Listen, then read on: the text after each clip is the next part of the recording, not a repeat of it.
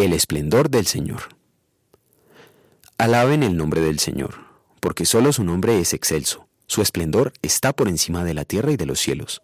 Salmo 148, versículo 13. ¿Ha visto la cantidad de instrumentos musicales que son ejecutados en una orquesta sinfónica?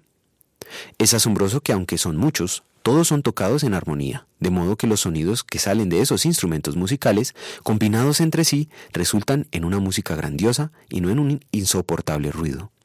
La Biblia nos dice que millones de millones de seres celestiales participan en la alabanza en el cielo en perfecta armonía, y que nosotros desde la tierra nos unimos a ellos.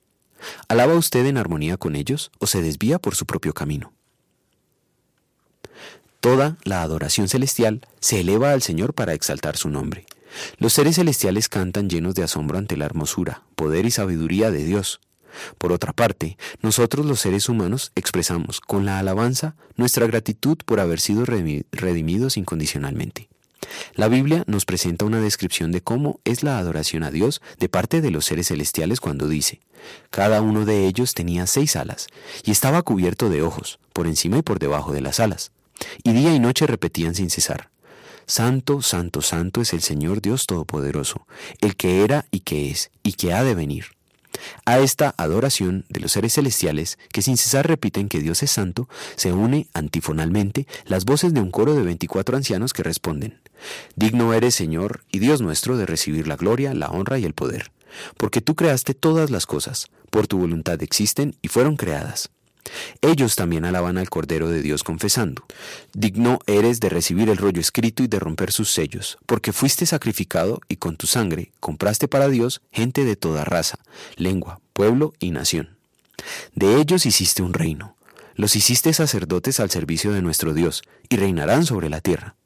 A esto las voces de millares de ángeles contestan, Digno es el Cordero que ha sido sacrificado, de recibir el poder, la riqueza y la sabiduría, la fortaleza y la honra, la gloria y la alabanza. Y toda la creación se une para cantar.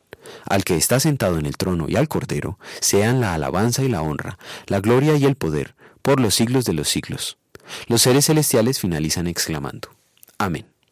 Este canto es repetido incesantemente, tanto que ha servido de inspiración para que los músicos llamen canon perpetuo. Simplemente es grandioso, y nosotros estaremos allí gracias a los méritos de Cristo. Oremos. Señor, te doy gracias por Jesucristo, pues por sus méritos tengo el perdón y el privilegio de adorarte aunque de modo imperfecto. Concédeme por tus medios de gracia amarte de tal modo que te honre en gratitud a tu amor incondicional. Amén.